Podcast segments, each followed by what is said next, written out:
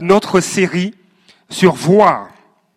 Et euh, hier, je pense que c'est hier ou avant-hier, je disais à mon épouse, je pense que le message d'aujourd'hui contient un autre message.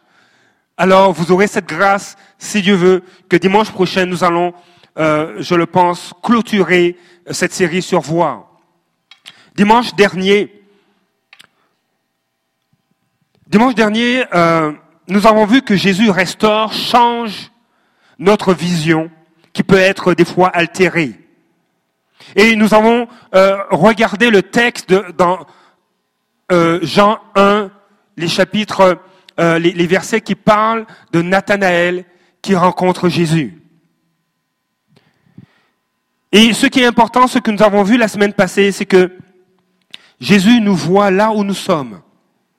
Et l'illustration que j'avais utilisée, c'est celle du figuier. Parce qu'en effet, dans le texte de Jean chapitre 1, il y avait un homme qui s'appelait Nathanaël qui se trouvait sous un figuier.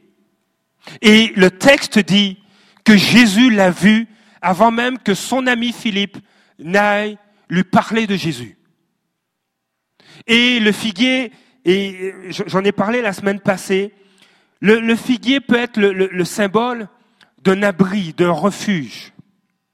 Parce qu'en effet, à cette époque, souvent les, populations, lorsqu'il faisait trop chaud, euh, se, mettaient à l'abri de la chaleur sous des figuiers. À l'abri de la sécheresse, à l'abri des déserts. Et je crois que c'est une illustration d'une réalité qui est des fois spirituelle, mais qui est aussi humaine. Des fois, on cherche des abris, se réfugier euh, face à des défis. J'ai eu l'occasion de rencontrer quelques personnes et elles me disaient qu'elles se réfugient des fois euh, euh, dans, la drogue, dans l'alcool ou même, des fois dans, des, schémas de pensée qui, forment, qui construisent une maison ou une forteresse qui ne permet pas à Dieu d'agir dans leur vie. Parce qu'ils ont été blessés, ils ont souffert. Et tout comme Nathanaël, Dieu nous voit dans nos abris, dans nos lieux de refuge qui nous tiennent loin de lui. J'ai parlé de ce figuier qui est aussi ce lieu où nous osons juste rêver. Juste nous rappeler de, de désir que nous avions de servir Dieu, de pouvoir euh, euh, euh, ouvrir, de, pouvoir être un musicien, jouer du drum, chanter. Mais la vie a éteint ces rêves-là.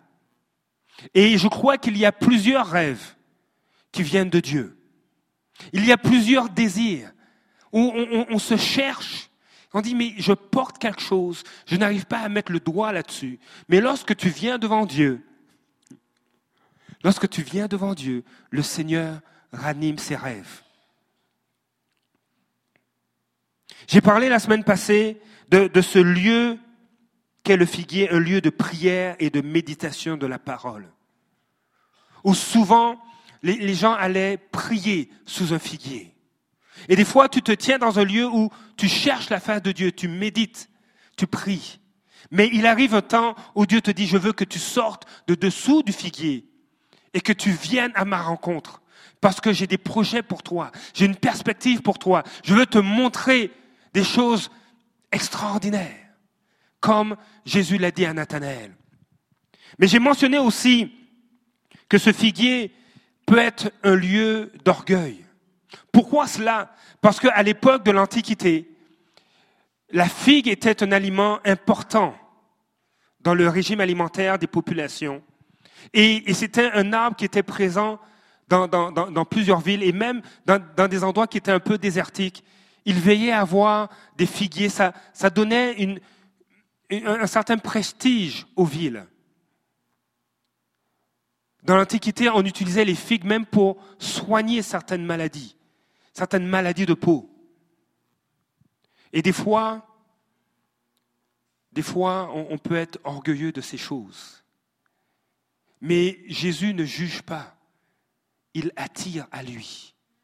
Et il dit, sors de ce lieu. Jésus nous attire à lui pour restaurer notre vision de nous, pour nous redonner de l'espoir dont nous avons besoin, pour nous amener plus loin et changer nos circonstances. Jésus disait, disait-il à, à Nathanaël, mais aussi à ses disciples dans Jean chapitre 1 au verset 15, il a dit à, Jésus a dit à Nathanaël, parce que je t'ai dit que je t'ai vu sous le figuier, tu crois? Juste sur cette base. Parce que Jésus a dit à Nathanaël, je t'ai vu sous le figuier. Et Nathanaël a cru que Jésus était le Fils de Dieu. Il était le roi des rois. Et Jésus va ajouter, alors tu verras de plus grandes choses que celles-ci. Et au verset 51, il va ajouter, et il va parler à tous ses disciples. En vérité, en vérité, je vous le dis, vous verrez désormais le ciel ouvert et les anges de Dieu monter et descendre au-dessus du Fils de l'homme. Et la semaine passée, j'ai fait un parallèle avec Genèse chapitre 28 et le verset 12.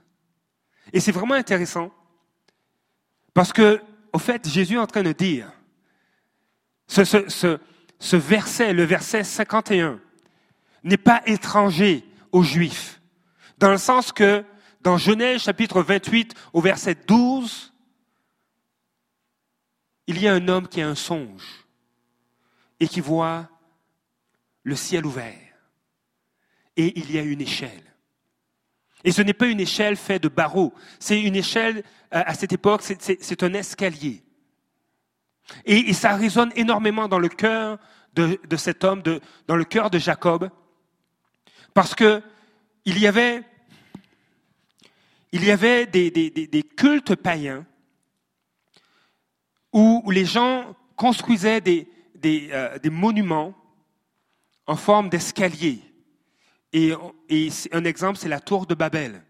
Il s'agissait d'un escalier pour pouvoir toucher le ciel.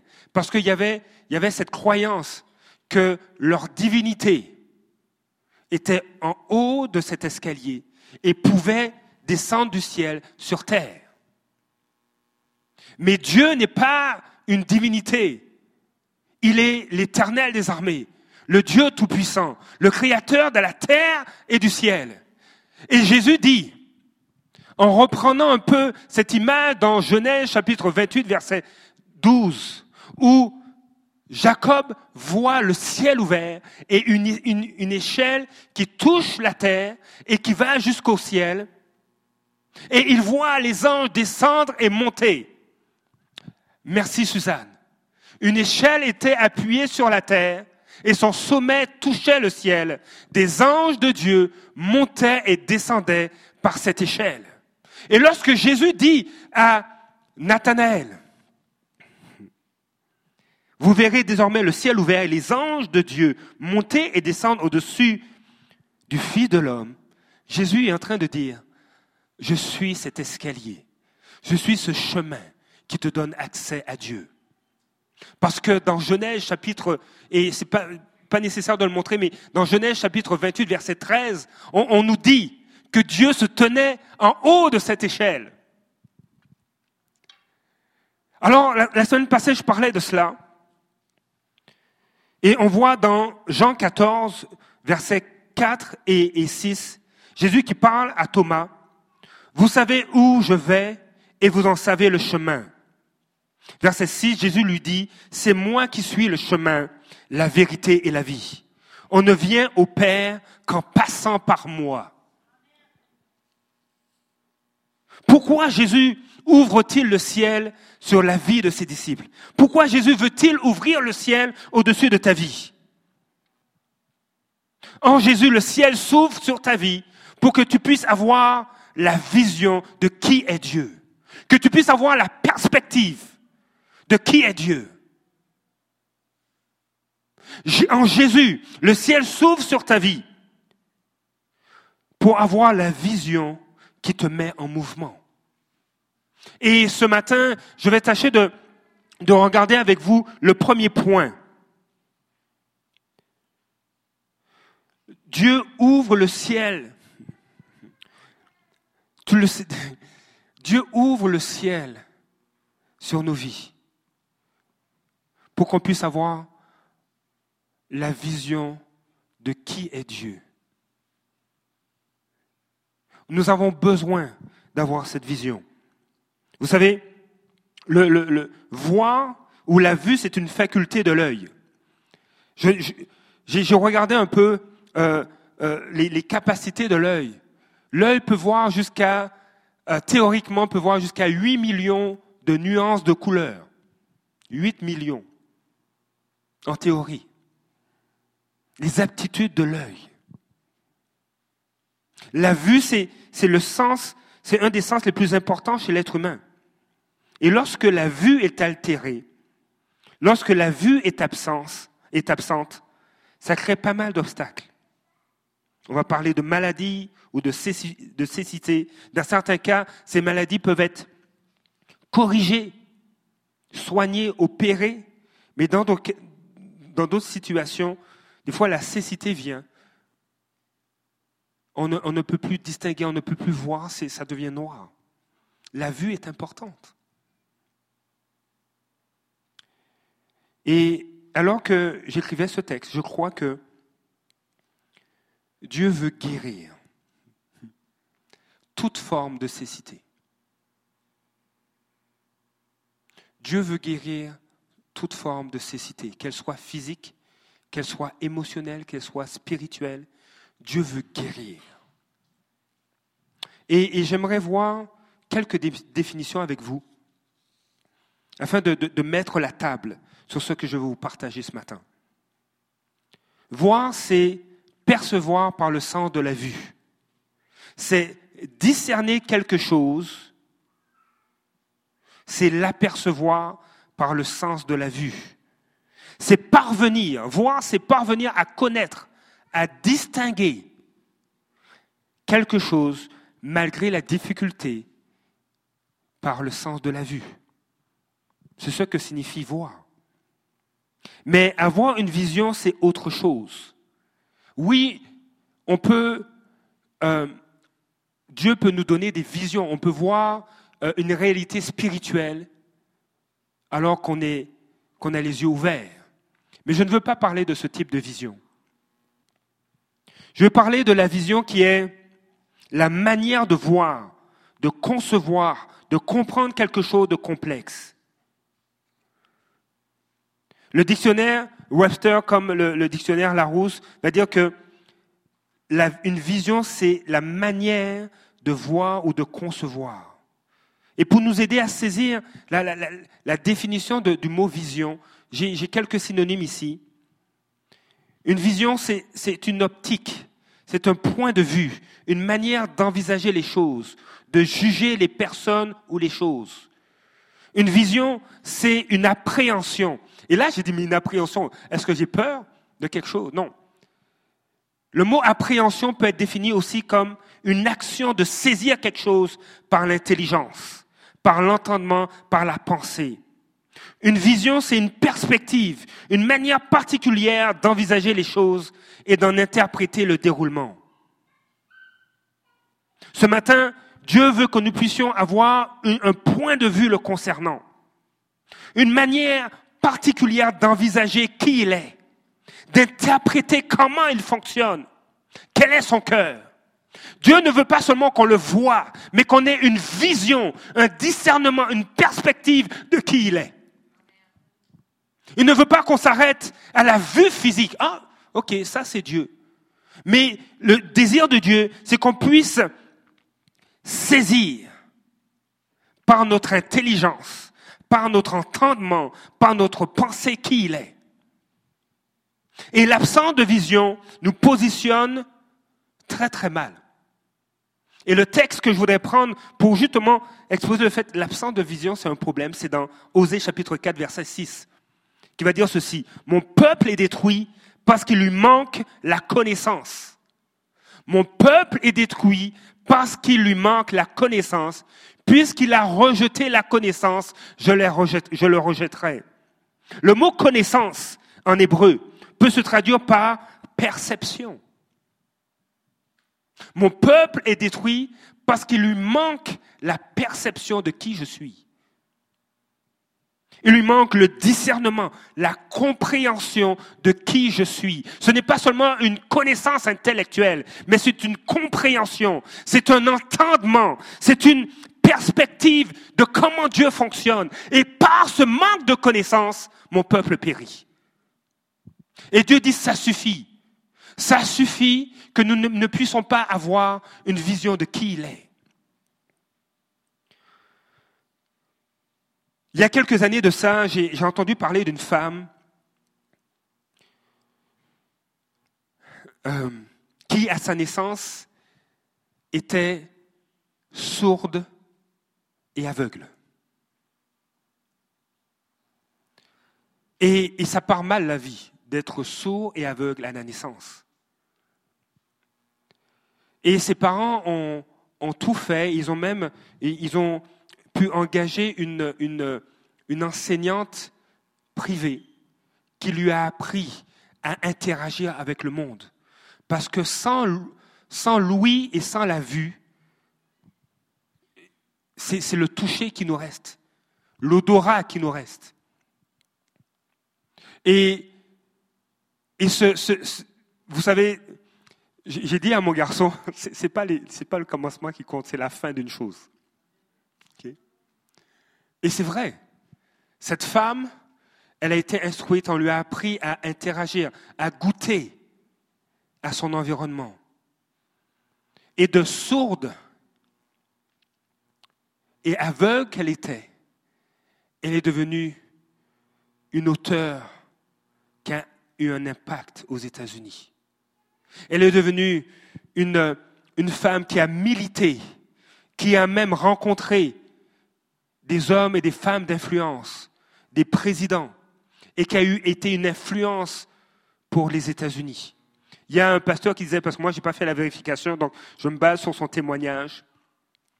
Quand on fait des recherches sur cette femme, il faut aller dans l'histoire des États-Unis pour trouver des livres la concernant. Et cette femme va dire ceci. Elle s'appelle en passant Hélène Keller. L'unique chose qui puisse être pire que d'être aveugle, c'est d'avoir la vue, mais pas de vision. La pire chose, ce qui est pire que d'être aveugle, merci. La pire chose que d'être aveugle, c'est d'avoir la vue, mais pas de vision.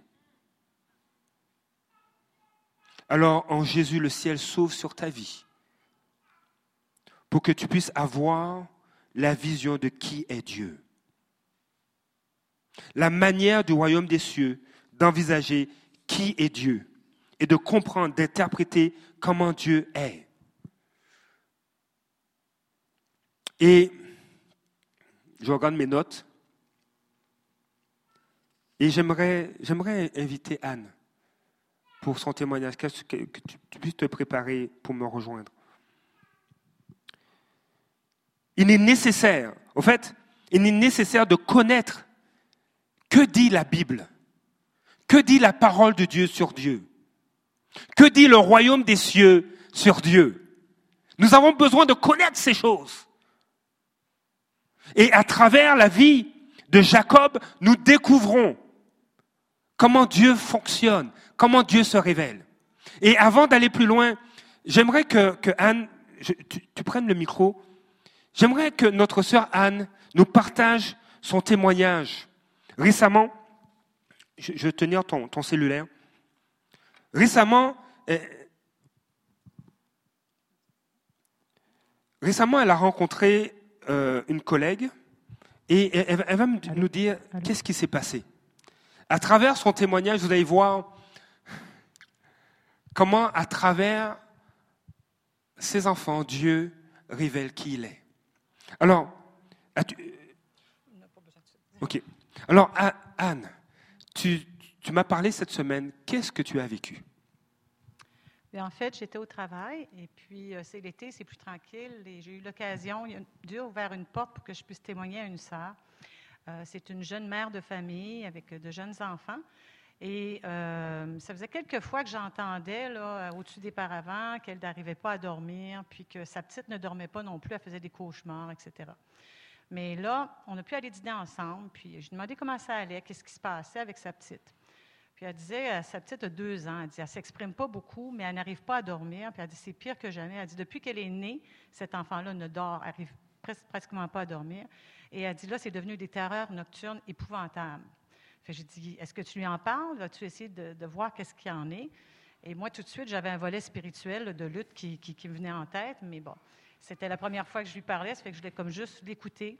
Et puis, elle me dit, bien, ma petite fille ne peut pas vraiment s'exprimer là-dessus, mais elle me dit, méchant, méchant, maman. Puis elle dit, elle est vraiment terrorisée, puis elle dit, là, ça fait plusieurs, euh, ça fait des semaines qu'elle couche avec nous dans le lit parce qu'elle se colle sur moi, elle est vraiment, elle a peur.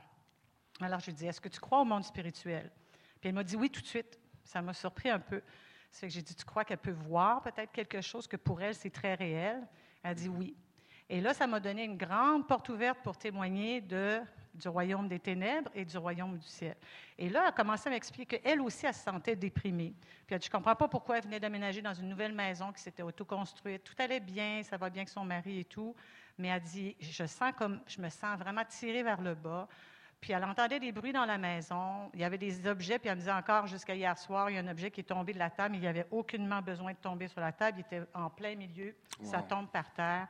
Il y avait du chant grégorien qui sortait des murs, de différentes choses. Et puis elle, ça ne l'apparaît pas. Elle dit, moi, je n'ai pas peur de ces choses-là. Puis là, à un moment donné, qu'elle disait que ses guides lui disaient que tout était beau. J'ai dit, ah, tu as des guides.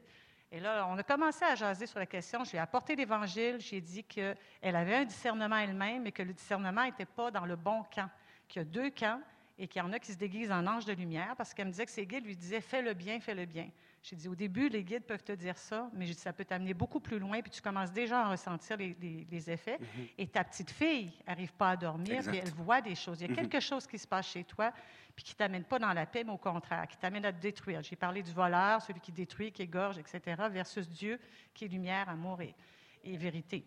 Alors, ce qui m'a vraiment ébranlé, c'est qu'elle m'écoutait, elle n'était pas consciente de ces choses-là, elle ne savait pas ça. Puis elle dit, pourquoi on ne nous enseigne pas ces choses-là?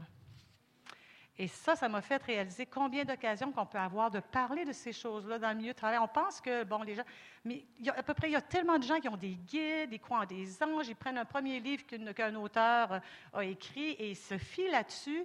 Et mon peuple périt par manque de connaissances. Oui, si on ne va pas annoncer la bonne nouvelle, alors, c'est pour ça que j'ai prié Dieu dernièrement. J'ai dit, il me semble que je vois moins de percées dans mes choses, mais je dis, amène-moi les gens qui ont soif.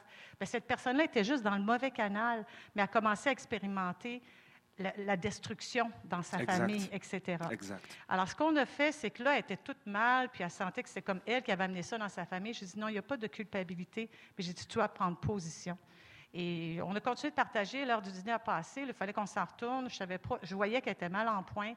J'ai dit, je ne peux pas la laisser retourner au travail comme ça. C'est que j'ai dit, on va prier, si tu permets. Puis elle dit oui, oui. Elle était ouverte vraiment à tout. On a pris un petit coin, on a prié ensemble. Et là, j'ai prié courtement, mais j'ai pris autorité contre ce qui venait sur elle. Et j'ai déclaré la paix sur elle. Et au moment où je faisais ça, elle a eu des palpitations cardiaques. Et elle a vu noir, blanc, noir, blanc, noir, blanc. Elle a vraiment eu une manifestation. Puis elle se demandait ce qui venait de se passer. Je lui ai expliqué qu'il y avait un combat entre la lumière, le royaume des cieux et le royaume de la terre et euh, des ténèbres. Et euh, après ça, on, elle, est, elle a pris le travail, puis moi aussi. Et en après-midi, j'ai été la voir. J'ai dit Comment ça se passe pour toi? Elle dit J'ai une grande. Elle dit Je suis comme toute zen. Elle dit Je me sens comme flottée. Alors, dans le monde, ils appellent ça zen, mais comme disait Pasteur Bruno, c'est le shalom de Dieu, ça va beaucoup plus profondément. Il y a même une guérison qui commence à s'installer. tout. Alors, pour faire vite, finalement, euh, moi, je suis occasionnelle, donc je ne vais pas là régulièrement au travail. La semaine d'après, j'avais dit que je donnerais la documentation sur Jésus le bon berger, puis sur les sciences occultes, où ça nous mène, puis comment c'est le diable qui est derrière ça. Elle avait tout lu. Euh, elle a dit merci, elle a dit ça a éclairé bien des choses pour moi. Elle était même prête à acheter tout ce qu'elle avait de livres et tout. J'ai dit il faut que tu prennes position, puis tu vas voir que. Je dis moi, je prie pour toi, c'est ma justice devant Dieu qui va faire effet, mais toi, la même chose est disponible pour toi. Amen. Puis je la laissais cheminer avec ça toute la fin de semaine. Ça fait qu'elle m'est revenue, puis elle m'a dit Anne, ma petite fille, les cauchemars ont arrêté. Elle dit, il n'y a pas eu d'autres manifestations dans sa maison depuis. Puis je lui avais expliqué, si ça revient, tu dis non, je suis plus partenaire avec toi, je suis maintenant avec Jésus. C'est sûr qu'elle n'a pas fait la prière de repentance, elle n'est pas encore rendue là, elle chemine. euh, mais elle a goûté la bonté de Dieu. Et elle m'a même dit, si j'ai bien compris, parce qu'elle me disait ça tout bas pour pas que les collègues entendent, parce que les collègues étaient revenus, elle dit, j'ai dit à ma petite fille, s'il y a quelque chose qui revient, tu dis Jésus, Jésus. Elle a enseigné ça. Alors je me dis, il y a un dépôt qui a été fait, il y a une semence qui est faite. Euh, je vais voir ce que le Seigneur me met à cœur pour les prochaines étapes. Ce sera peut-être d'autres gens qui vont faire une semence dans sa vie mais elle a goûté le royaume des ténèbres là où ça l'amenait. Ça commençait à l'amener, même si ça ne lui faisait pas peur. Puis maintenant, elle a goûté à l'amour de Jésus, la paix, le zen qu'elle ressentait, puis sa petite fille qui est le plus beau cadeau qui, qui, semble plus avoir de, de cauchemar. Alors, c'est un début à suivre, mais euh, je pense que pour moi, ça m'a fait réaliser qu'est-ce qu'on fait? Le, temps, il y a des occasions partout, mais on ne doit pas avoir honte de notre, de notre évangile. Il y a des gens qui sont captifs, il y a des gens qui sont liés. Euh, et on est là pour déclarer la liberté, la vie de, la vie de Dieu. Et c'est sa bonté qui, qui, doit les poursuivre. Alléluia. Merci Anne. Merci pour ce témoignage. En Jésus, le ciel est ouvert au-dessus de la vie de notre sœur, au-dessus de ta vie, pour que tu puisses apporter la vision de qui est Dieu. Et, ce qui m'a touché dans son témoignage, entre autres, c'est qu'elle a dit, euh, sa collègue lui a, mentionné, mais on, ne nous a jamais enseigné ces choses. On ne nous a jamais montré qui est Dieu. Dieu n'est pas venu condamner cette dame, ni condamner cet enfant. Dieu est venu apporter la paix. Dieu est venu repousser le royaume des ténèbres. Nous avons besoin de laisser Dieu nous donner la vision de qui il est. Il veut lui-même nous communiquer son point de vue sur lui-même. À travers Jésus, nous, pouvons comprendre la manière d'envisager qui il est et même de le juger à travers Jésus. Nous allons regarder un texte nous allons regarder un texte dans Genèse chapitre 28.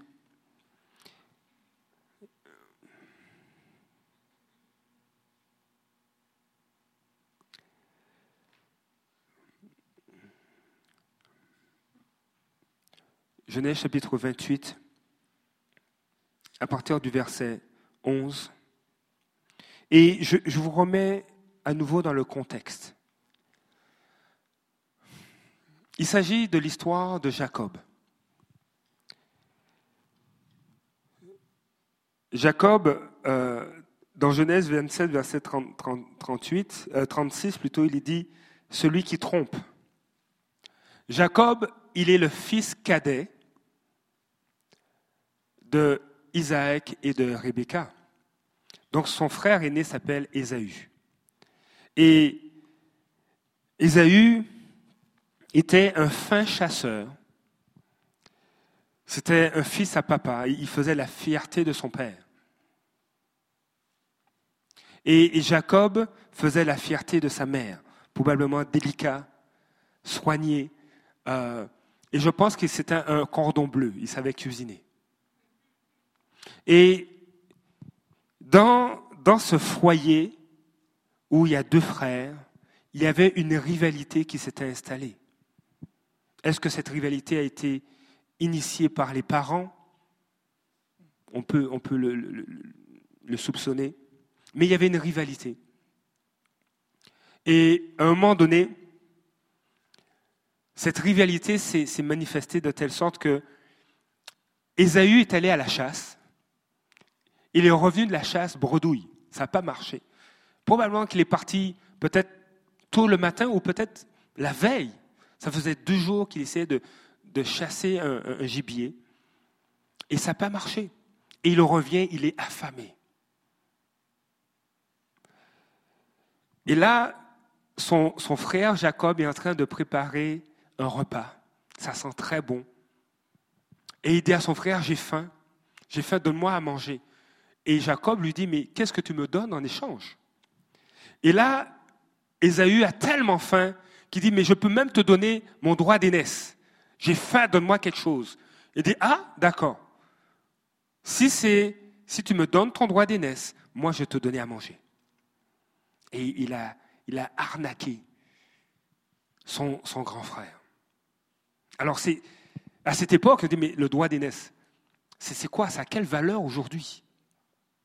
Le droit d'aînesse te donne accès à la bénédiction familiale. C'est comme l'héritage, la, plus grande partie de l'héritage familial. Et ça va non seulement une valeur matérielle, mais une valeur surtout spirituelle. Et là, pour un plat de lentilles, le frère aîné donne son doigt d'aînesse à son frère cadet. Il y a un auteur qui dit le roi Estomac, le roi Estomac a conduit Ésaü à, à négliger, à avoir peu de considération pour les promesses que Dieu avait pour sa vie. Plus tard, donc imaginez la, tension qu'il y a dans la famille. Donc probablement que Jacob a raconté ça à sa, maman. Il dit, maman, euh, Ésaü m'a donné son droit d'aînesse, donc c'est moi qui vais hériter de la promesse. C'est moi qui vais hériter de tout, de toutes les bénédictions. Et les années passent. Les années passent et Isaac vieillit, le père prend de l'âge et il sait que probablement qu'il va mourir dans, dans quelques temps, donc il veut bénir ses fils. Et Isaac ne sait pas que Ésaü a donné son droit d'aînesse. Donc il dit à son fils Ésaü, va, va, prépare euh, un, repas comme tu sais le faire, va chasser un bon gibier, prépare un repas, parce que je veux te rencontrer et, je veux te bénir. Alors Ésaü est tellement content qu'il part. Mais pendant que son père lui dit ça, la maman, vous voyez hein, le dysfonctionnement familial, la maman entend ça. Et dit, ah, non, non, non, c'est mon petit préféré quoi, la bénédiction. On va faire une grosse arnaque. On va faire une arnaque. Voilà ce que mon fils Jacob va faire. Je vais prendre l'un des plus beaux habits d'Ésaü. Je vais aller chercher euh, euh, de la peau de, mouton et je vais faire des, pads, des, des, couvre-bras euh, pour mon fils parce que Ésaü est très poilu et Jacob, il est presque un, berbe, il n'a il a pas de poils. Donc on, va le faire ça, on va, on va déguiser Jacob et on va le faire passer pour Ésaü et c'est lui qui va avoir la bénédiction. Famille dysfonctionnelle. Et Jacob a grandi dans ce milieu-là. Il va voir son père et, euh, et son père lui donne la bénédiction. Et une fois qu'il donne la bénédiction, il n'y en a plus pour les autres. Hein. Lorsqu'il donne l'héritage, il n'y en a plus pour les autres. Donc quand Ésaü va revenir, va préparer le gibier, l'apporter à son père, et dit, papa, me voici, j'ai chassé, j'ai préparé le repas, je suis venu te, te l'apporter pour que tu y goûtes et que tu me bénisses. Et là, Isaac comprend tout. Il dit, mais qui es-tu? Si c'est toi, Ésaü, c'est qui que j'ai béni il y a quelque temps de ça Famille dysfonctionnelle, ça ne va pas. Et là, Ésaü est en colère. Il réalise que son frère Jacob l'a trompé. Et là, il veut le tuer. Il dit, quand mon père mourra, je vais tuer mon frère la colère, je vais le tuer. C'est dans le contexte, ce contexte familial, qu'on se situe dans Genèse chapitre 28, et on va lire les versets 11 et suivants. Jacob va devoir fuir. Et, et ce qui est bien, c'est que la parole de Dieu raconte de vraies choses, de vraies réalités. Il y a des personnes qui ont grandi dans des foyers dysfonctionnels, qui était, qui, qui était le 15e d'une famille de 25 personnes. Qui, s'est occupé de moi? Personne. Donc, qui a veillé sur moi? Personne. Alors j'étais exposé à toutes sortes d'abus, mais mes parents n'en ont pas été conscients et n'ont rien pu faire. Il y a des défis auxquels on est exposé. Et la parole de Dieu ne nous dit pas qu'en en connaissant le Seigneur, on n'aura pas de défis. C'est pas ce que la Bible dit. La Bible dit tu as des défis, mais moi je serai avec toi et tu passeras à travers ces défis en plus que vainqueur. Le Seigneur ne fonctionne pas sur la base du mérite, mais il fonctionne sur la base de la grâce. Parce que c'est Jacob qui va être béni. C'est de Jacob que descendra Jésus. C'est de Jacob que descendra euh, euh, le roi David. C'est de Jacob que descendra le roi Salomon. La parole de Dieu nous dit que Dieu fait grâce à qui il fait grâce. Mais Dieu est un Dieu de compassion et d'amour. Et c'est ce que nous allons regarder ensemble. Genèse chapitre 28, verset 11. Arrivé à un certain endroit, il y passa la nuit car le soleil était couché. Il prit une pierre, puis il fit son dont il fit son oreiller et il se coucha à cet endroit. Verset 12. Il fit un rêve. Une échelle était appuyée sur la terre et son sommet touchait le ciel. Des anges de Dieu montaient et descendaient par cette échelle.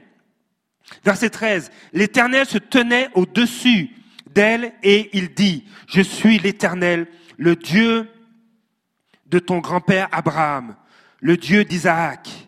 La terre sur laquelle tu es couché, je te la donnerai à toi et à ta descendance.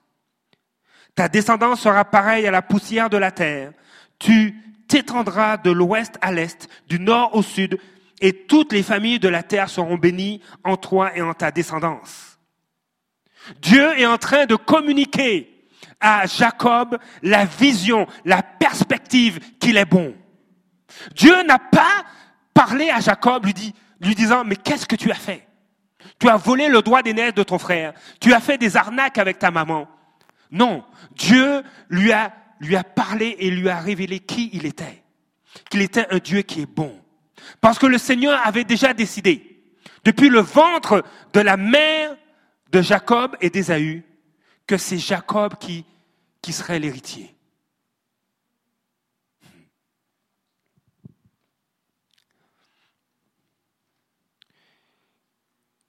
Nous devons honorer nos autorités.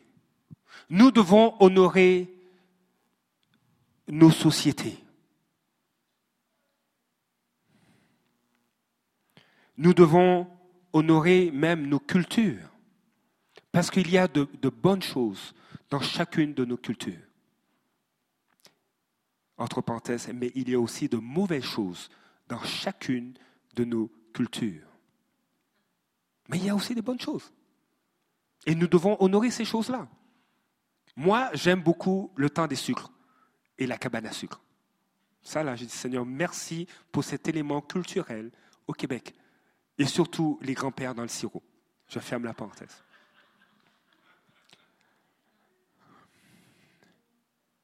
Mais la culture du royaume des cieux a préséance.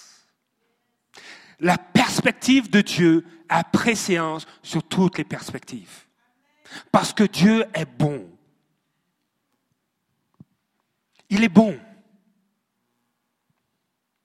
Et il dit, il dit à Jacob, je suis l'Éternel, le Dieu de ton grand-père Abraham. Et Jacob a probablement entendu des histoires, des événements qui ont été rapportés par son père Isaac. Ah, voici ce que grand-père Abraham a vécu. Voici ce que Dieu a fait. Et, et, ce matin, je veux juste nous donner un aperçu de ce que probablement Isaac a raconté à son fils Jacob. Nous allons regarder Genèse chapitre 15, verset 1. Dieu est bon. Le Dieu d'Abraham est un Dieu qui est bon.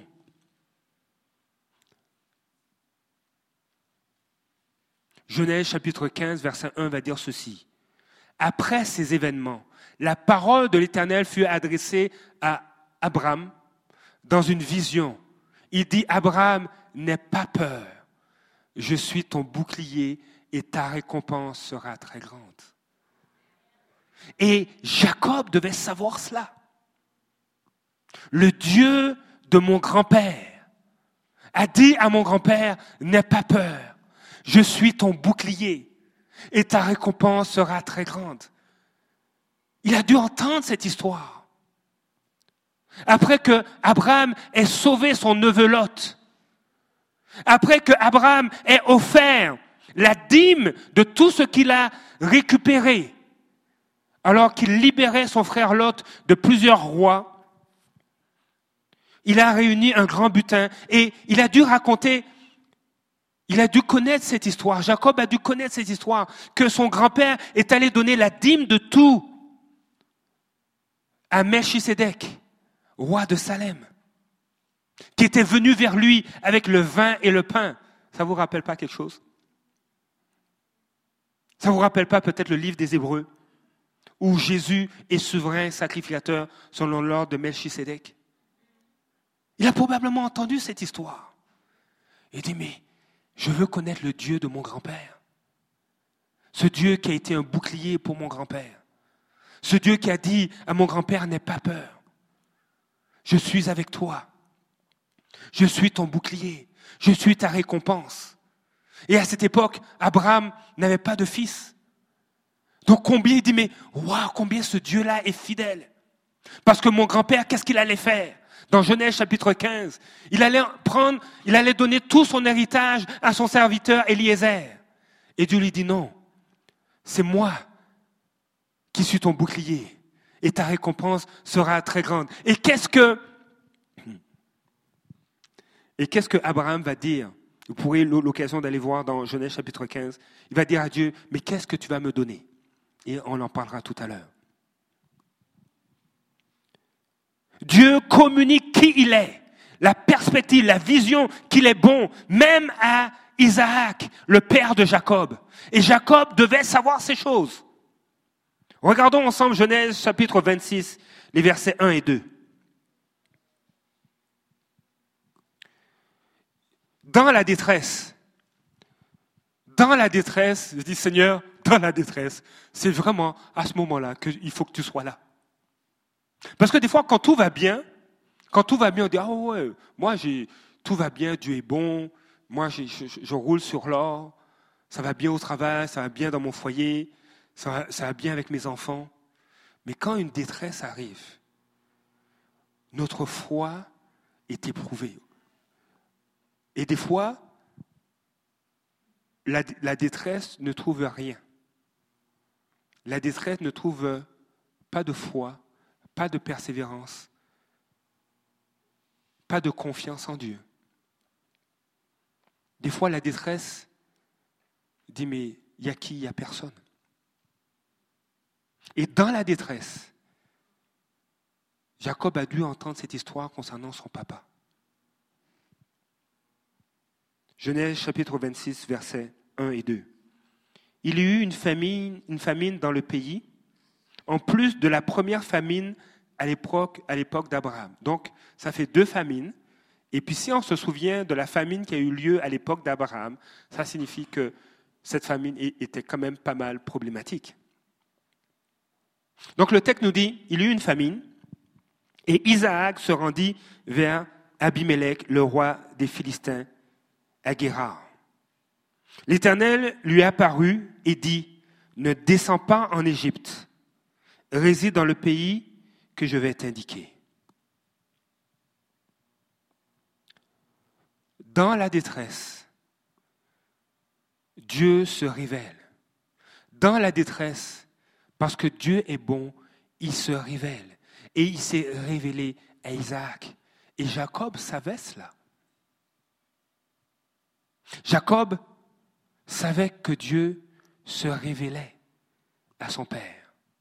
C'est pourquoi, dans, la vision, Dieu va se tenir, va se tenir au-dessus de l'échelle et il va dire, je suis l'Éternel, le Dieu de ton grand-père Abraham et le Dieu d'Isaac. Je suis le Dieu qui est bon, le Dieu qui a été un bouclier pour ton grand-père, le Dieu qui a pris soin de ton père dans la détresse. Je suis ce même Dieu qui te parle. Et Jésus, Jésus nous révèle ce Dieu-là. Jésus dit, mais désormais, le ciel est, vous verrez le ciel ouvert, et les anges descendent et monter sur le Fils de l'homme. Pourquoi? Parce que Dieu veut agir. Dieu veut se révéler. Comme il s'est révélé à Jacob, il veut se révéler à chacun de nous. Il ne veut pas que ce soit exclusif à Jacob ou à son descendant biologique, mais il veut que ce soit exclusif à tous ceux qui se tournent vers lui en Jésus-Christ. Voilà, Jésus veut, se, veut laisser Dieu être révélé. Nous avons besoin de cette vision de qui est Dieu, que Dieu est bon mais Dieu ne nous communique pas seulement une vision, une perspective de sa bonté, mais il nous communique une vision, une perspective de lui qui est un Dieu qui est généreux. Dieu est celui qui est le plus généreux. Et je viens de faire un mensonge. Moi, ça, ça m'affectait de croire que Dieu n'est pas généreux. Mais je vous dis, Dieu est généreux. Il y a des situations dans la vie où tu dis, Seigneur, ça, ce n'est pas ce n'est pas une porte. Ce n'est pas, la porte n'est même pas entrouverte. Il n'y en a pas de porte. C'est un mur. Et tu me dis, va. Mais Seigneur, c'est un mur, mais derrière le mur, il n'y a même pas de chemin. C'est un trou. Je vois rien. Dieu a parlé à des personnes disant, mais lève-toi et va. Lève-toi et va à l'île de la Réunion. Vous voyez de qui je parle? Il va dire à d'autres, lève-toi et va dans telle région du Québec, parce que je veux t'utiliser là-bas. Et des fois, il n'y a pas, il, nous, semble qu'il n'y a, pas de chemin. Mais dans l'obéissance, Dieu crée le chemin. Dieu nous ouvre les yeux. Dieu est un Dieu qui est généreux. Dans Genèse chapitre 12, 15, euh, les versets 2 à 6, on continue avec Abraham. Abraham répondit, Seigneur éternel, que me donneras-tu? Vous vous souvenez de, que j'avais dit que j'allais en parler? Que me donneras-tu? Ah, tu sais, des fois on, hésite. Hein. Tu dis que ma récompense sera grande, mais euh, je suis un peu mal à l'aise de te le demander, là, mais je me le dis intérieurement, mais qu'est-ce que Dieu va me donner? Le Seigneur te dit, mais fais-moi confiance. dis, oui, Seigneur, je ne sais pas qu'est-ce qu'on va manger ce soir? Je te fais confiance. Et puis certains ont des visions d'anges qui rentrent dans ta maison. Ils ont, ils ont cette vision. Ils te disent, ah, mais on priait avec vous et on a cette vision d'ange. Et effectivement, il y a Dieu. Vous savez, le mot ange peut être aussi traduit, c'est malak. Ça peut être traduit par messager. Et, des fois, les anges, ce sont des personnes que Dieu utilise pour nous soutenir, pour nous encourager. Comme Dieu a placé le, plus beau des anges à, mes côtés, mon épouse.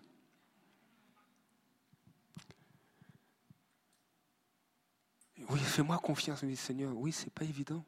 oui, je sais que c'est pas évident. Et la porte qui va ouvrir la confiance. La clé de la confiance, c'est la foi. Mets ta foi en moi. Et là,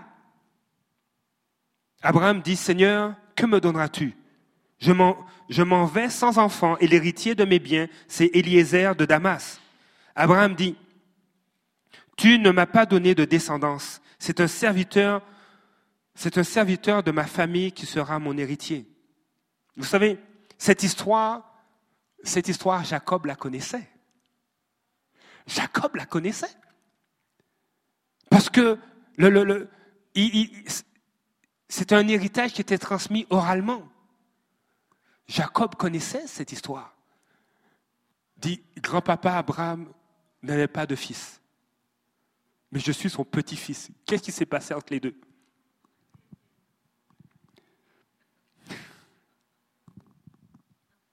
Pourquoi des fois, il faut, sourire.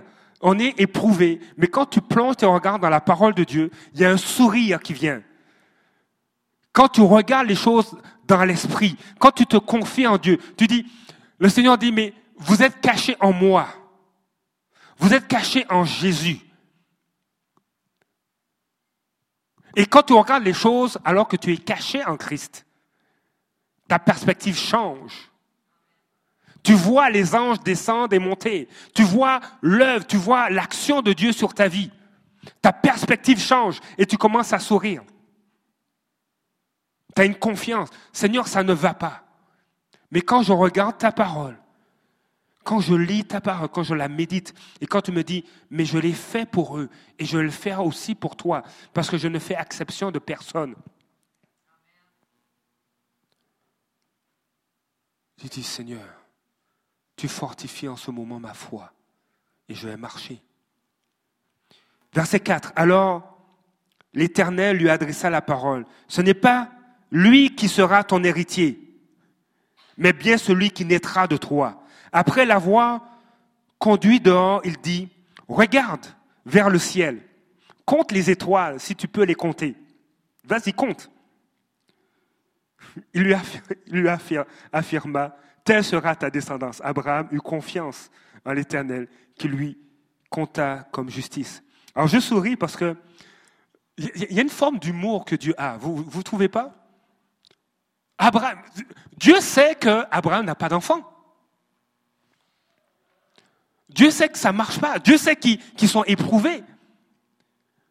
Donc logiquement, bah, ok, va, on va bénir Eliezer. Seigneur, tu bénis Eliezer. Moi, je bénis Eliezer. Ce sera l'héritier. Mais Dieu dit non, non, ce ne sera pas lui. Ce sera ta descendance. Mais oui, mais il est où? Elle est où ma descendance? Il est où le, petit Isaac là? Il se balade où? Il est, sous quel drap là en ce moment? Et puis non seulement tu auras une descendance, mais, mais viens, viens, viens avec moi. Ok, on va faire un peu d'astronomie ensemble. Euh, à l'œil nu, là, bon, c'est sûr qu'il n'y a pas, il a pas de, pollution visuelle, euh, lumineuse, mais à l'œil nu, c'est le soir, compte les étoiles. Puis si tu arrives à toutes les compter, mais c'est ça ta descendance. Elle sera aussi nombreuse que ça. Il y a, un, peu d'humour chez Dieu. Parce que Dieu, il est en contrôle. Ce qu'il dit, il accomplit. Il n'est pas un homme pour mentir. Qui peut l'empêcher d'agir? Il va dire à, Jacob, à, pas Jacob, à Job, tu étais où? Tu étais où quand j'ai placé les étoiles? Tu étais où? Viens, est-ce que tu m'as conseillé? Montre-moi, où, est le document? Où est le, procès verbal qui dit que tu m'as donné des conseils? Tu étais où? Ce que Dieu décide, il le fait. Il l'accomplit. Et Dieu, il est bon. Il est bienveillant. Il dit non, Jacob, euh, rappelle-toi, ton grand-père, je lui ai parlé et je lui ai dit qu'il aura une descendance. Et puis c'est drôle, réalise que, mais c'est toi sa descendance. Donc si j'ai été généreux pour ton grand-père, si j'ai été généreux aussi pour ton père, je le serai pour toi. Et si Dieu a été généreux pour Abraham, qui est le père des croyants, Pourquoi ne serait-il pas pour les enfants d'Abraham par la foi? Pourquoi ne le serait-il pas pour toi? S'il a été généreux pour les fils, le fils biologique d'Abraham, pourquoi il ne serait pas généreux pour sa fille spirituelle, pour son fils spirituel? Parce que Abraham est le père des croyants. Alors l'Éternel lui adressa, ce n'est pas lui qui sera ton héritier, mais bien celui qui naîtra de toi. Ce matin, qu'est-ce qui doit naître de toi? Est-ce que ça doit être l'obéissance à sa parole? Est-ce que ça doit être de réduire la distance qu'il y a entre toi et ton épouse? Réduire la distance qu'il y a entre toi et Dieu? Des fois, ça fait combien de temps qu'on n'a pas pris un temps avec Dieu? Tu sais, il y, a les prières euh, pop-corn, les prières euh, micro-ondes. Mais, juste dire, ben, là, là, je vais éteindre la télé, je vais, je vais retourner le cellulaire, et puis je vais le mettre dans une boîte. Et puis la boîte, je vais le mettre dans un coffre-fort, puis le coffre-fort, je vais le mettre dans l'eau. Et puis je vais aller juste prendre un temps dehors avec Dieu. Juste m'asseoir, prendre ma Bible et dire, Seigneur, qu'est-ce que tu veux me dire ce matin? Qu'est-ce qui doit naître de toi? Remplacer les mensonges par la vérité de sa parole. Romains chapitre 12, verset 2 va dire, soyez transformés par le renouvellement de l'intelligence. Il y a des mensonges. C'est renouvelé continuellement. Soyez transformés par... C'est une transformation qui est continuelle. Une transformation. Il y a un échange. Dieu dit, mais je retire ces mensonges, je te donne la vérité. Je veux te bénir. En ce moment, il y a quelque chose que je vis euh, le Seigneur me dit, va, marche. Et, je trouve que la marche, elle est plus escarpée que dans le passé. Je trouve que cette marche est plus rocailleuse que dans le passé. il me dit, marche. Dieu me dit, marche, mais je trouve que la route, ben, je ne la vois pas. C'est comme si tu es en plein brouillard, puis Dieu te dit marche. Et puis tu entends les bruits des vagues. Donc il dit, il doit peut-être avoir une plage, ou peut-être il y a une falaise, tu sais pas. Tu entends peut-être des trains passer, le bruit du train, mais c'est le brouillard. Marche. Mais oui, si je marche et puis je, me retrouve sur, sur, le chemin de fer, puis qu'il y a un train qui s'en vient, ce ne sera pas le fun, tu sais. Mais ce que je suis en train, sincèrement de réaliser alors que j'ai décidé de marcher. Et je me dis, Seigneur, oui, j'ai le choix, mais oui, je fais le choix de marcher, de te faire confiance. Je vois que Dieu est généreux. Je goûte à la générosité de Dieu. Je goûte à, la communication de ses forces, de sa grâce. Je goûte à la communication de sa joie. Moi, je pourrais sauter, sauter comme ça, tellement je dis Seigneur, merci, parce que tu es bon, parce que Dieu me communique sa grâce alors que je marche. Jésus va dire, vous savez, ce qui doit naître de nous, c'est de nous tourner vers lui et de lui parler. Une petite parenthèse, invoque-moi au jour de la détresse, je te délivrerai et tu me glorifieras. Vous savez, Dieu veut tirer gloire de notre foi en lui. Et notre sœur connaît le, le psaume, psaume 50, verset 15.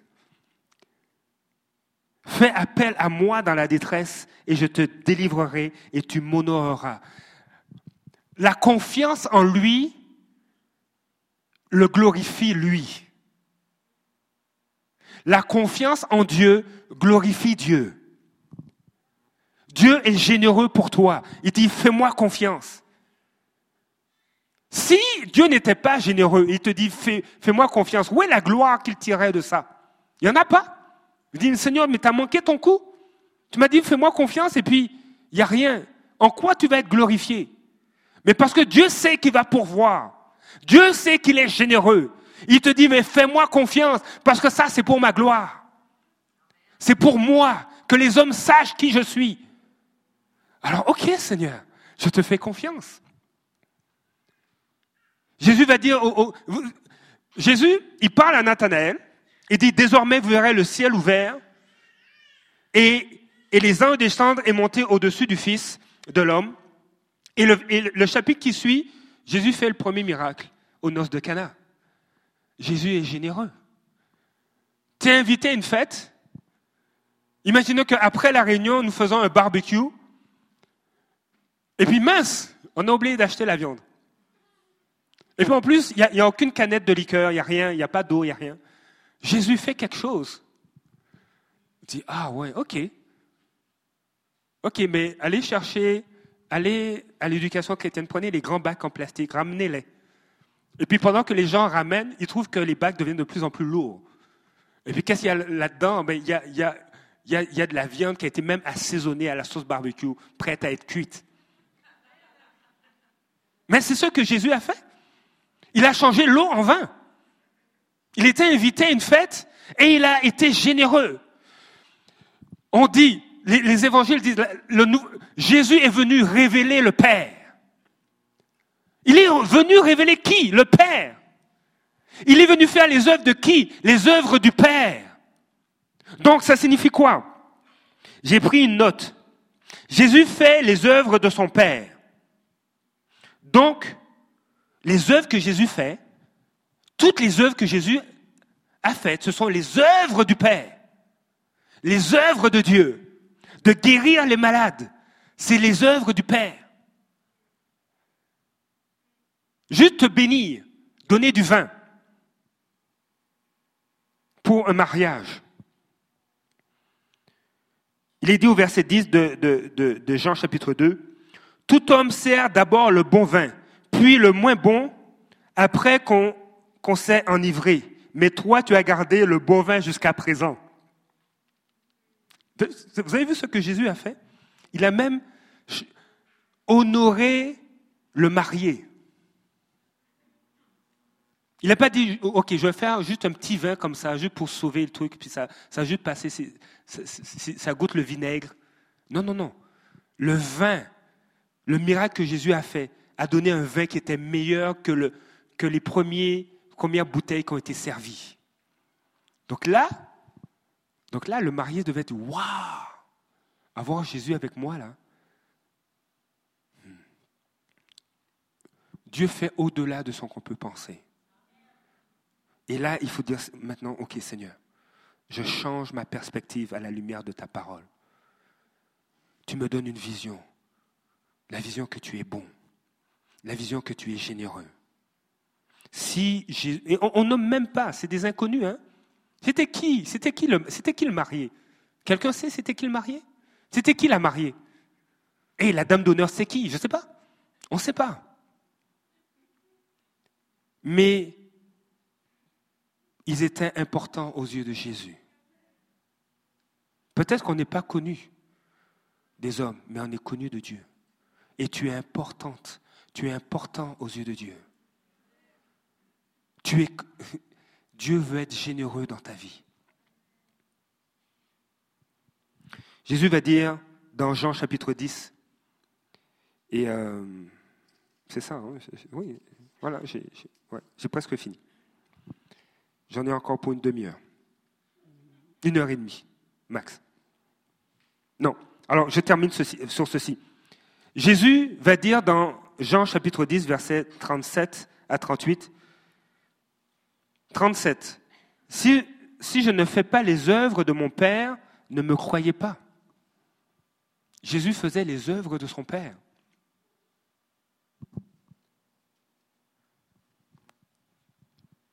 on, a lu, on sait que Jésus a même... Peut-être peut que Jésus sortait de l'église. Il allait avec ses amis manger ou aller au parc. Et sur la route, à la porte de la ville, il voit, il voit des gens qui consolent une femme qui a perdu son fils. Et cette femme est veuve.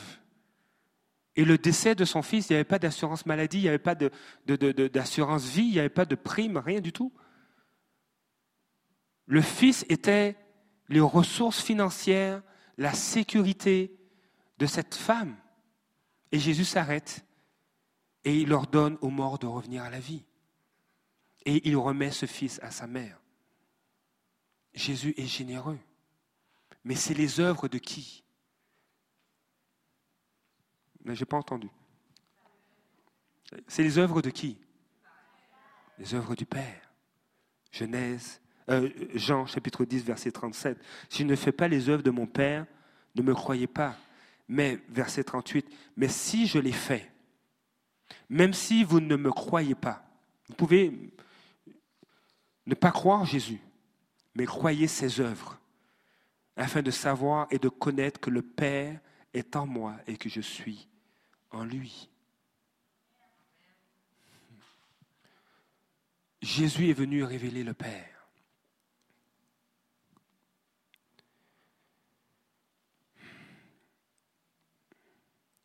Je veux, avancer un peu.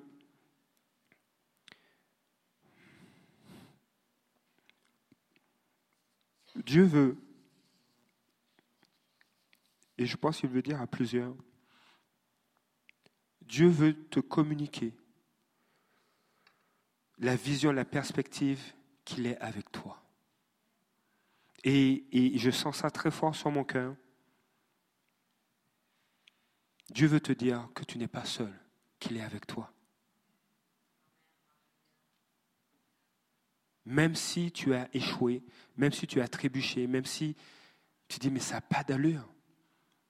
Vous savez, je me souviens d'un enseignement qui a été amené ici, disant que on voit dans, le Pentateuque où Dieu va dire euh, Dieu a porté le peuple d'Israël sur les ailes d'un aigle. Comme, comme s'il y a une grâce. Oui, effectivement, il y a une grâce. Ils sont arrivés dans la terre promise, les vêtements pas usés, ils n'étaient pas affamés, ils n'avaient pas de, euh, de, malnutrition. Ils ont passé 40 ans dans un désert sans malnutrition. Mais il y a eu des combats, il y a eu des épreuves. Mais Dieu dit, mais je les ai portés comme sous les ailes d'un aigle.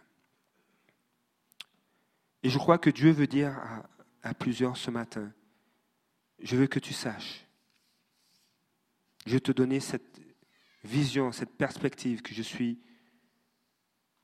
le Dieu qui est avec toi. Je suis Emmanuel. On va retourner dans le livre de Genèse, euh, chapitre 28.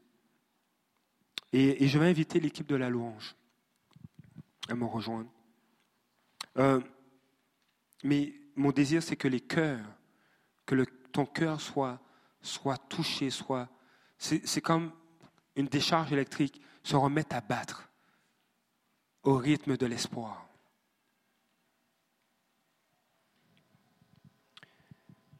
Genèse chapitre 28, verset 15 va dire ceci, Je suis moi-même avec toi.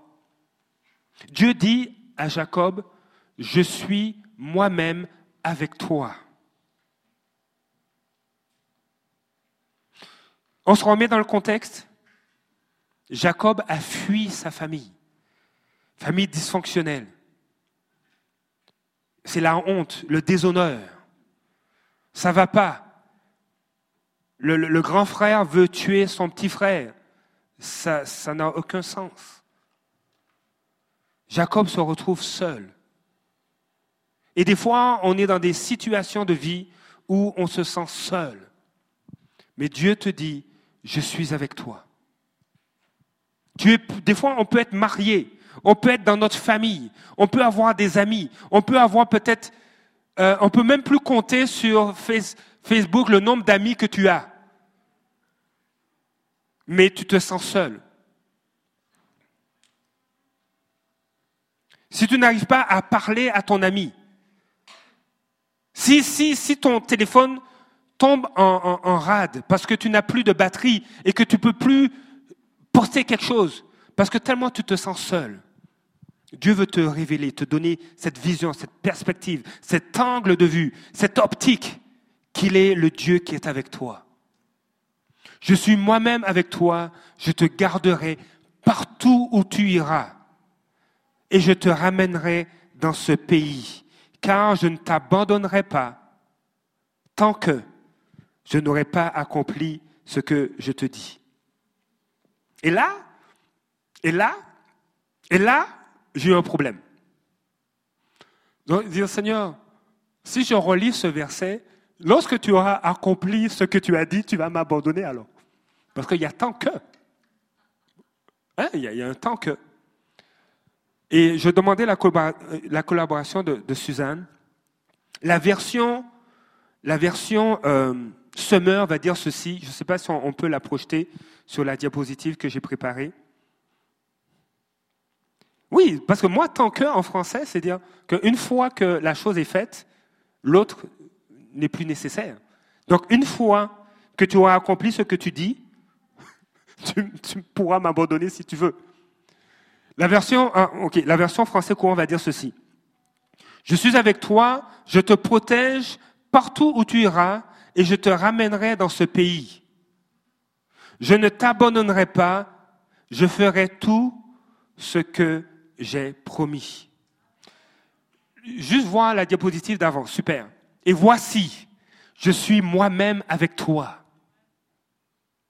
Je te garderai partout où tu iras. Et je te ferai revenir dans cette région. Je ne t'abandonnerai pas, mais je ne t'abandonnerai pas. Et je ne t'abandonnerai pas comme ton père et ta mère t'ont abandonné. Je ne t'abandonnerai pas comme tes amis FaceTime, Facebook, Twitter, Instagram le font. Je ne t'abandonnerai pas, mais j'accomplirai ce que je t'ai promis. Mais j'accomplirai ce que je t'ai promis. Je ne t'abandonnerai pas, te dit le Seigneur.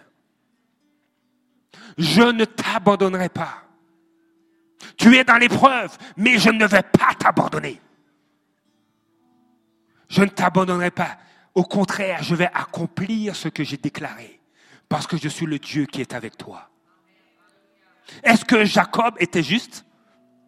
Est-ce que Jacob était parfait? Non.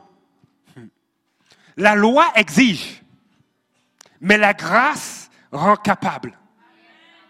Et la grâce de Dieu, c'est quoi? La grâce de Dieu, c'est je veux me révéler à toi. Je veux que tu aies une vision de qui je suis.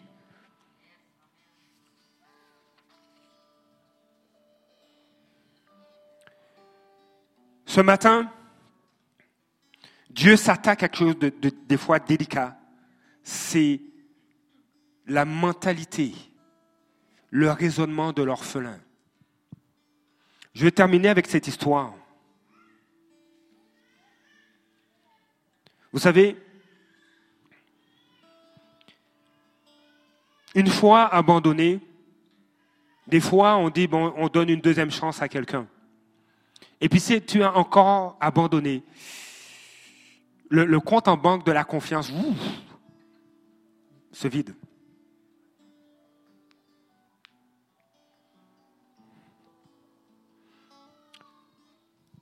Il y, a, deux garçons, deux jeunes garçons, deux enfants, qui ont perdu à tour de rôle leur maman, puis ensuite leur papa. Et euh, ces deux garçons euh, ont, été accueillis par un couple de pasteurs. Un couple de pasteurs qui, à, certaines occasions, justement, prenait des enfants qui étaient dans des situations de détresse. Et, et le, mari, le, pasteur, raconte que il y a une situation familiale lorsque ses deux enfants étaient chez eux. Une situation qui, lui a permis de comprendre la, culture ou la mentalité de l'orphelin. C'est très simple. C'est que ces deux enfants ont été hébergés pour un certain temps dans cette famille et, et cette famille, ce couple pastoral a prodigué de l'amour. Mais dans les premiers temps, euh, il y a une situation que ce pasteur raconte que c'était l'heure du souper, l'heure du dîner le soir. Et, euh, donc, euh, ils ont été invités à, prendre place à table pour manger. Et il y avait à manger sur la table et ils ont été servis. Et les enfants, les deux enfants, ce qu'ils ont fait, c'est qu'ils ont pris l'assiette et ils ont fait ça. Ils ont tout ramené et puis ils protégeaient leur assiette alors qu'ils essayaient de manger. Et ce pasteur leur a dit, mais vous n'avez pas à faire ça. Il dit, mais on a peur de manquer après. On a peur qu'il n'en en ait plus. Parce que notre maman nous a abandonnés. Et ensuite, ça a été notre père.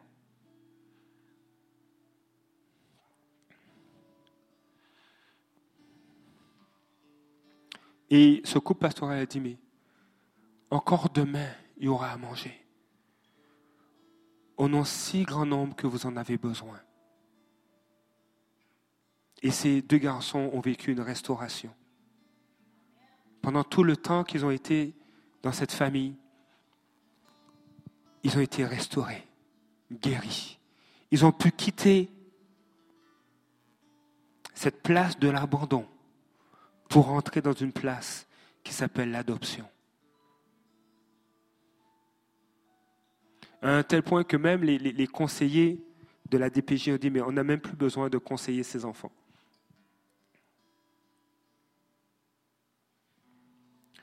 Ce matin, je, crois et je ressens dans mon cœur que Dieu veut que tu passes de cet endroit d'abandon. Ça peut être émotionnel, ça peut être littéralement physique, tu te sens seul. Tu te sens seul. Et on, le verra aussi dimanche prochain, tu te sens seul comme Jacob s'est senti seul, comme ces deux garçons se sentent seuls et à vouloir protéger. Mais Dieu veut que tu parles de cet endroit d'abandon à cet endroit d'adoption, parce qu'il veut te communiquer une vision qu'il est le Dieu qui est avec toi. Et en lui, tu ne manqueras jamais de rien. Jamais de rien. Tu dis, je vais me trouver une épouse, je vais me trouver un mari pour ne pas être seul. Oui, un époux, un mari va te réchauffer sous les couettes, surtout en hiver. Mais tu as besoin, Dieu veut dire, Dieu veut se révéler à toi. Parce qu'il dit, en Christ, tu es ma fille en Jésus, tu es mon fils.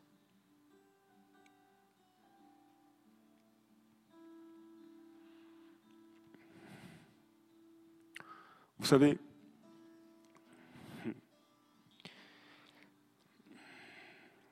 ça, va me chercher quand même, parce que je pense que Dieu veut agir. Lorsque tu regardes tes enfants, ou quand on regarde nos parents, ou quand on regarde nos enfants, on se reconnaît chez eux il y a une partie de notre nature qui est en eux. Ou il y a une partie de la nature de nos parents qui est en nous. Juste sous la perspective biologique. On a, on a 50% du bagage génétique de notre père, 50% du bagage génétique de notre mère. On, nous regarde, notre face ressemble à nos parents. On regarde nos enfants et dit, mais ce petit-là, c'est moi, qui, c'est moi quand j'avais 5 ans. Nos enfants portent notre nature. Quand tu donnes ta vie à Jésus, tu deviens fils et fille de Dieu. Qu'est-ce qui se passe? Tu portes la nature du Père. Tu portes la nature de Dieu. Tu es son fils, tu es sa fille. Dieu dit, laisse l'assiette. J'ai plus pour toi. Chaque jour, j'ai de l'abondance.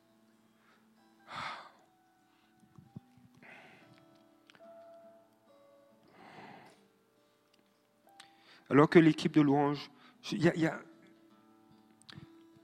quelque chose. Vous savez, j'ai pris quelques notes. Les orphelins vivent différemment des enfants qui se savent aimer. On ne dit pas que les orphelins pensent, savent, disent. Ils vivent, vivent différemment.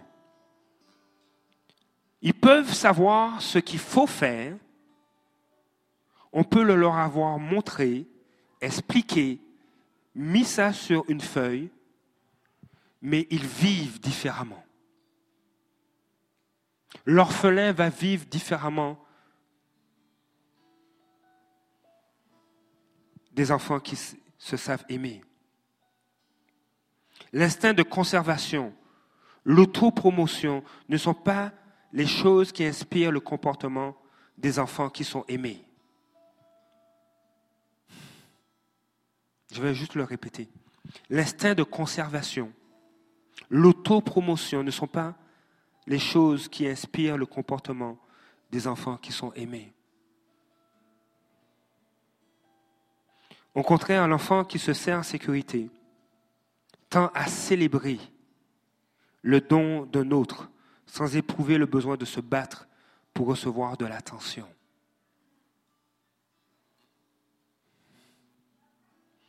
Jacob s'est battu pour recevoir de l'attention, l'attention de son père.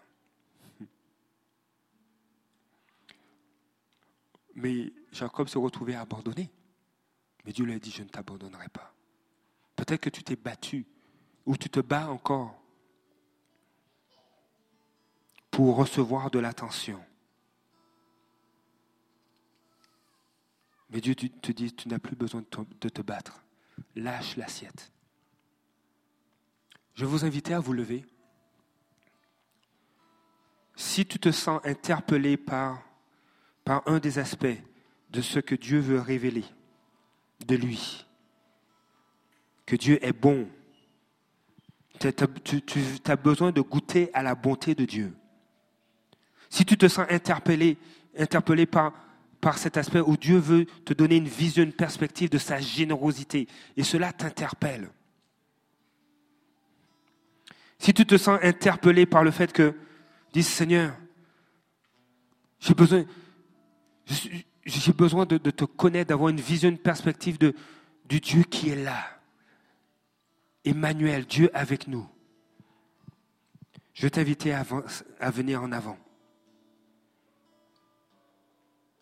si tu es interpellé par un de ces trois aspects,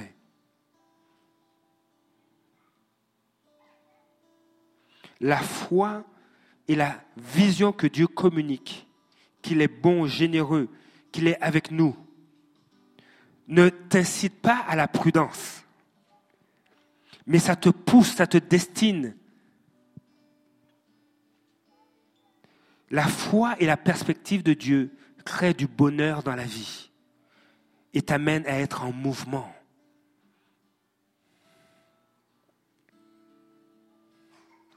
Alléluia, Kamasoko. Alléluia, Papa. On va simplement commencer à louer Dieu. Commencer à prier. Seigneur, viens. Père, viens. Tu veux te révéler. Tu veux communiquer cette perspective que tu es bon. Tu veux communiquer cette perspective que tu es généreux. Tu veux communiquer cette perspective que tu es le Dieu avec nous.